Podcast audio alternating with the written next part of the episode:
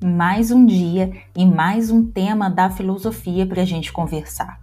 Hoje nós vamos falar sobre conhecimento e sobre lógica.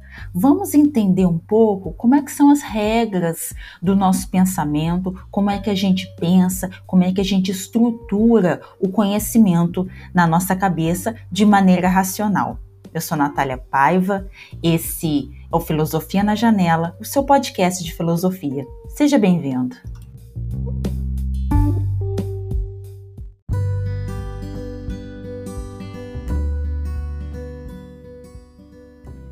Quando a gente fala filosofia, o que, que vem em nossa mente? Vem sabedoria, conhecimento, busca pelo conhecimento, estudo, reflexão, estudar bastante, pensar muito, pensar sobre o pensamento, reflexão.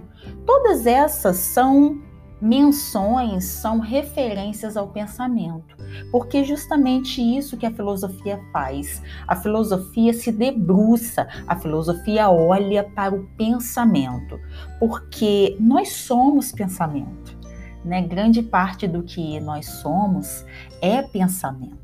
Mas a gente tem que ter uma coisa em mente bem clara: que tipo de pensamento, que tipo de conhecimento e que tipo de sabedoria.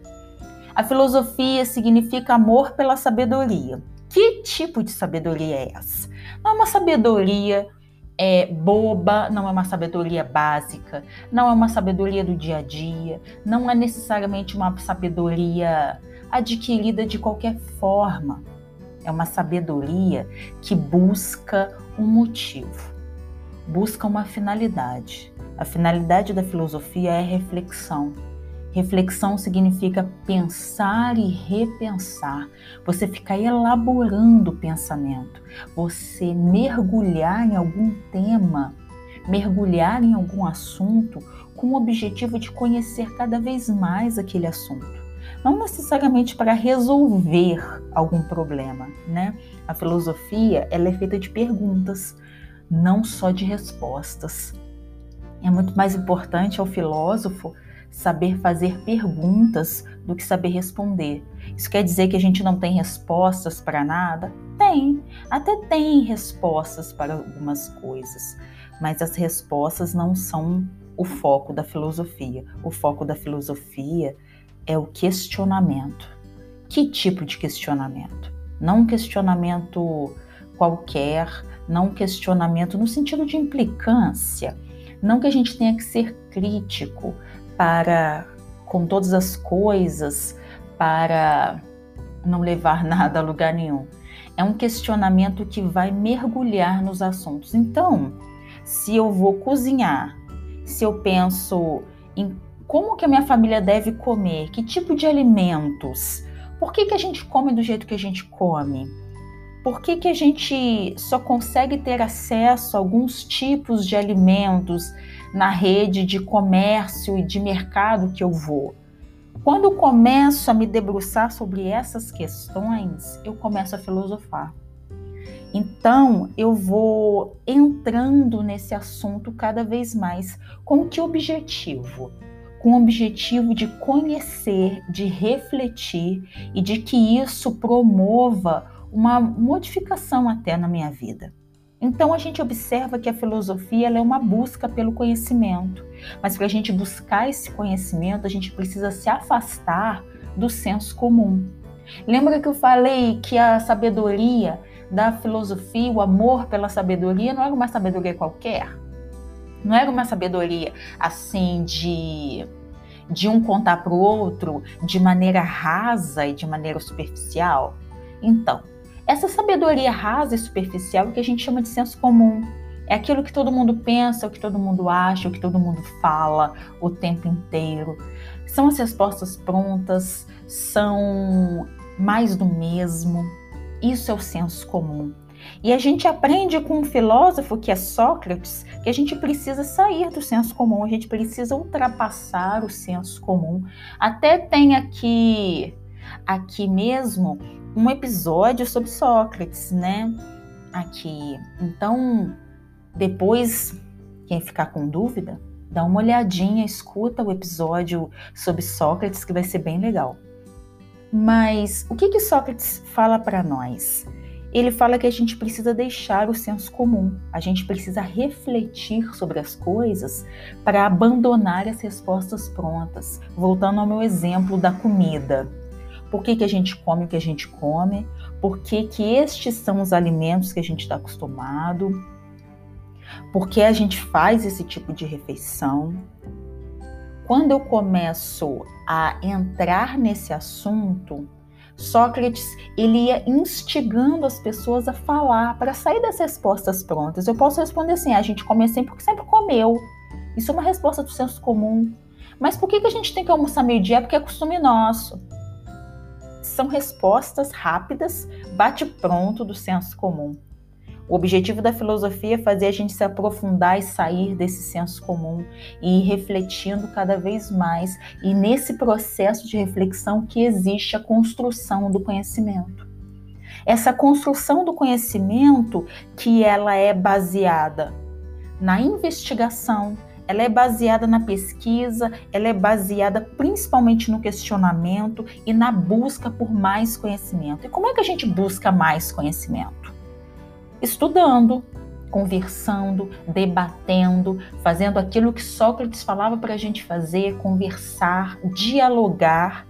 É a dialética. Dialética significa o confronto de ideias.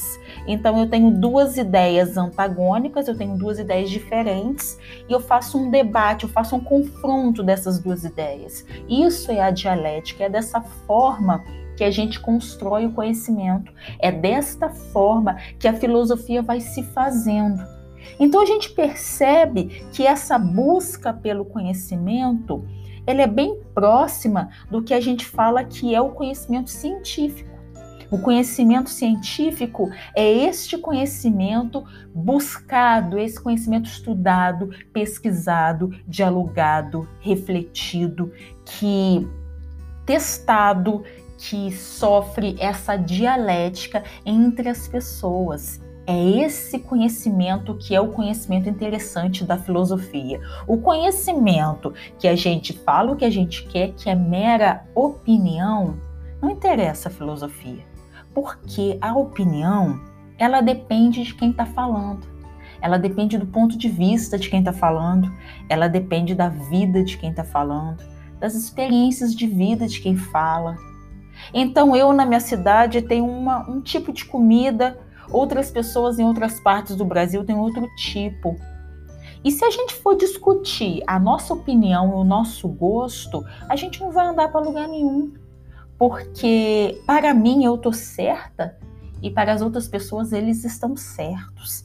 Então a opinião na filosofia não serve de nada porque a opinião ela pertence somente ao indivíduo e à vida que o indivíduo leva. E cada um tem a sua vida, a sua experiência particular, a sua experiência individual e a sua perspectiva de vida. Portanto, a gente não pode é, colocar a minha perspectiva de vida para todos, o meu modo de vida para todos. Então a minha opinião não serve para todo mundo, porque eu sou um indivíduo singular. Então a gente observa aí que essa busca pelo conhecimento é o conhecimento científico e é o conhecimento que interessa à filosofia. E como é que a gente organiza isso na nossa cabeça? como é que a gente entende, como é que a gente processa e como é que a gente expõe o nosso conhecimento. Aí que entra a lógica. Um outro filósofo também grego, Aristóteles. Aristóteles, ele formulou algumas regras lógicas e na verdade foi ele que inaugurou essa essa parte da filosofia, que é a lógica, no sentido de tentar entender o mundo, compreender o mundo racionalmente. Ele entendia que existe a realidade e existe a minha percepção da realidade. Existe o mundo e existe a maneira como eu entendo o mundo. A maneira como eu entendo o mundo é a lógica. O mundo existe tal qual ele é, Não há nada que eu possa fazer, qualquer interferência minha não significará uma mudança no mundo. O mundo é o que é. Como eu entendo esse mundo, como a minha cabeça compreende, como o meu raciocínio se organiza. Isso é lógica, é uma forma de compreender a realidade. E ele entendeu que existe uma, uma estrutura, nós temos uma estrutura de pensamento. E ele então formula algumas regras, algumas fórmulas para a gente conseguir organizar um argumento. O argumento é uma maneira que a gente tem de expor o nosso pensamento, a maneira pela qual a gente entendeu o mundo. Então eu vejo o mundo e como é que eu vou expor a maneira como eu vejo o mundo? Argumentando. Lembrando que o argumento é sempre uma estratégia racional. O que, que é isso? Aristóteles, então, estipula que existe aí uma regra, uma fórmula, que ele chamou de silogismo. O silogismo ele existe a regra que tem algumas premissas, algumas frases, e dessas premissas a gente extrai uma conclusão. Então a gente fala aí algumas frases iniciais e dessas a gente tem a nossa conclusão para que a gente consiga perceber. Exemplo: o silogismo clássico de Aristóteles. Todo homem é mortal. Sócrates é homem, Logo, Sócrates é mortal. Perceba que as duas primeiras frases, elas estão começando um argumento, elas estão começando uma ideia. Essa pessoa que falou, Aristóteles, quando fala, ele está começando uma ideia. Ele está começando a colocar para gente o que, que ele vai desenvolver. Ele está falando de humanidade, ele está falando de morte e vida. Então, é o início de uma argumentação. E no final é a conclusão, sempre baseada naquilo que foi falado antes. A gente tem também aqui um episódio sobre Aristóteles, em que eu explico com maiores detalhes a respeito da lógica e da lógica aristotélica. Hoje nós estamos relembrando um pouco sobre Aristóteles e sobre o silogismo. Dessa forma, com o silogismo e depois ele apresenta também as falácias. A falácia é um erro de raciocínio. Quando uma pessoa erra com a intenção ou não esse raciocínio de maneira a enganar uma outra pessoa ou realmente porque quem desenvolveu o argumento desenvolveu mal o argumento, de forma que a lógica é a maneira pela qual a gente entende o mundo e mais é a maneira pela qual a gente explica aos outros como a gente entendeu. Perceba que eu falei o tempo todo que a argumentação é racional. O que, que é isso? Você vai tentar encaminhar as pessoas a compreender a sua ideia é, para que as pessoas compreendam realmente, entendam racionalmente, jamais apelando para o emocional. Quando a gente apela ao emocional, é uma outra situação. Aí a gente pode falar de persuasão. A persuasão é uma maneira emocional de expor as ideias e convencer as pessoas emocionalmente. Então, quando a gente fala assim, não sai de casa porque vai chover, você nunca me escuta. Eu sempre falo para você levar guarda-chuva e você nunca me ouve. E aí a pessoa leva o guarda-chuva. O que que eu fiz? Eu persuadi a pessoa a levar um guarda-chuva porque eu apelei emocionalmente. O que que eu falei para apelar emocionalmente? Eu falei: você nunca me ouve, eu sempre falo para você levar. Isso é um apelo emocional. A pessoa que escutou pensa assim: nossa, é mesmo, eu nunca escuto, puxa vida, eu vou escutar dessa vez. Isso é um apelo emocional. Agora, se eu falar assim, sai, leva o guarda-chuva porque vai chover, olha para o céu, tá escuro, a previsão do tempo diz que vai chover. Lá na outra cidade já está chovendo. essa pessoa que está escutando está recebendo todas as minhas informações, está juntando, está compreendendo. Isso que eu estou fazendo é argumentar para que este indivíduo leve o guarda-chuva. A persuasão e a argumentação muitas vezes são parecidas e próximas. Na prática do dia a dia, a gente usa as duas coisas complementando umas às outras, na maioria das vezes. Mas o que interessa a filosofia é sempre a argumentação, sempre a lógica, sempre o conhecimento racional, jamais a persuasão, jamais esse apelo emocional, jamais esse apelo à culpa, a, a tentar puxar a pessoa com outros motivos que não sejam uma razão. Então, dentro da filosofia, a gente fica sempre com a argumentação e procurando desenvolver bem o argumento.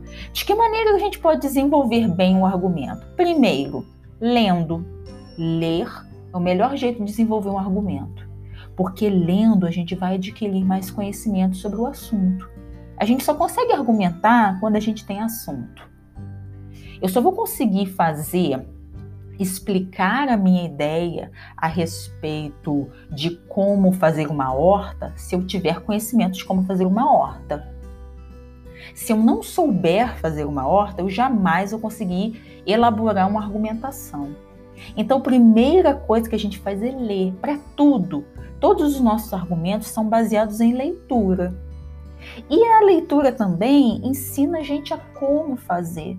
Quando a gente observa como os outros fazem, a gente aprende também. Então, na leitura, a gente vai adquirir o conhecimento para formular os nossos próprios argumentos e vai entender como as outras pessoas fazem. A gente vai ver de que maneira as outras pessoas nos convencem das ideias que, que elaboram, que expõem. Então, o primeiro passo para desenvolver uma argumentação é ler. Ler bastante. Depois, põe em prática. Depois que a gente lê, depois que a gente pesquisa, depois que a gente adquire o conhecimento, a gente tem que pôr em prática. No meu exemplo da horta, como é que agora eu vou falar, eu vou explicar para alguém fazer uma horta caseira? Como que a pessoa vai fazer uma horta caseira? Eu tenho que pôr isso em prática, eu tenho que chegar para alguém conversar explicar os motivos e chegar à conclusão do porquê que é importante ter uma horta caseira, sem medo, sem, sem problemas, sem trava. Se a gente não testa, se a gente não exercita, a gente não desenvolve. Como é que a gente faz um bom argumento então? Leitura e atividade.